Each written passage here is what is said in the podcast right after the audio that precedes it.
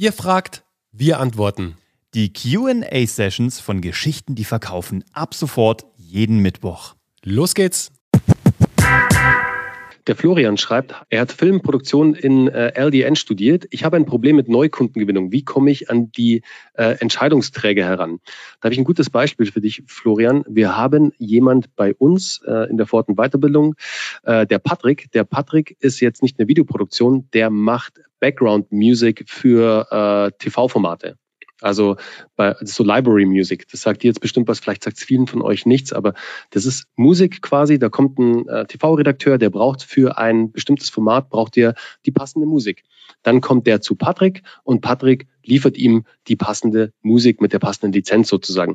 Und was Patrick gemacht hat, um diese Decision Maker, wie du sie nennst, die Entscheidungsträger zu erreichen, er hat sich genau angeschaut mit uns äh, innerhalb unserer Fort- und Weiterbildung, wo sind diese Personen anzutreffen? Wo hängen denn die Decision Maker rum? Auf welchen Plattformen? Welchen Content konsumieren die denn? Und im Zuge der Erstellung seiner Buyer-Persona auch ein ganz wichtiger Part äh, in, der, in der Findung äh, seines Zielkunden, also seiner perfekten Zielgruppe, des Traumkunden, des Kundenavatars, wie auch immer man es nennen möchte, einfach die Kunden, die an eurem Angebot, an eurer Dienstleistung interessiert sind, ähm, wie ihr die findet. Und er ist drauf gekommen, also für ihn war es natürlich auch sehr naheliegend, weil er bietet Musik an, er ist im Audio-Umfeld unterwegs. Also was hat Patrick gemacht? Er hat einen Podcast gestartet, der um das Thema Library Music geht und hat ihn gelauncht und ist sehr erfolgreich jetzt damit unterwegs, schafft es dadurch eine tolle Kundenbindung genau zur Zielgruppe zu machen. Das ist nicht für viele interessant, muss es aber nicht. Es muss für die passenden, für die richtigen Menschen interessant sein, dass die diese Inhalte konsumieren. Deshalb auch mal für alle hier eine ganz wichtige Nachricht Geht weg von diesem, oh Gott, meine Beiträge brauchen viele Likes, viele Kommentare. Ja, das ist für Reichweite ganz nett, aber viel wichtiger ist, dass ihr in Zukunft die richtigen Menschen erreicht. Denn was wollt ihr lieber? Einen Beitrag mit 1000 Likes drauf und keiner kauft bei euch irgendwas oder einen Beitrag mit 10 Likes und vier davon haben was gekauft. Also ich würde immer für den zweiten Beitrag tendieren. Deswegen lasst euch da nicht blenden. Das ist alles nur ein Ego-Ding und am Ende des Tages bringt's nicht wirklich was. Deswegen ganz klar an dich jetzt nochmal, Florian. Überleg dir genau die Buyer-Persona. Also wer ist dieser Entscheidungsträger? Auf welchen Plattformen ist der anzutreffen? Ist es zum Beispiel LinkedIn, gibt es Plattformen in, im Filmbereich, gewisse Communities, wo diese Menschen unterwegs sind, gewisse Gruppen, wo die unterwegs sind. Also wo sind diese Menschen anzutreffen?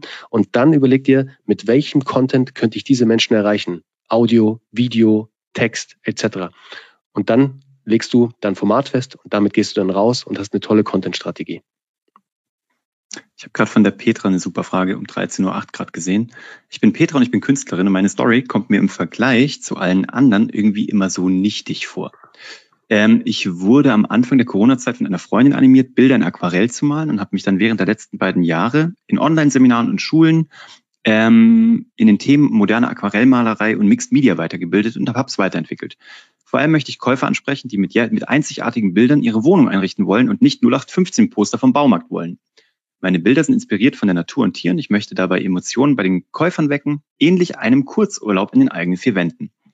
Das ist mein erster Entwurf für den Eingangstext meines zukünftigen Shops. Sie lieben wie ich die Natur und Tiere und möchten sich gerne einen Teil davon in ihr Zuhause holen. Ein normales Foto ist ihnen aber zu langweilig. Sie lieben das Besondere und Einzigartige. Dann sollten sie die Kunst, die sie sich an die Wand hängen, genauso besonders sein wie sie.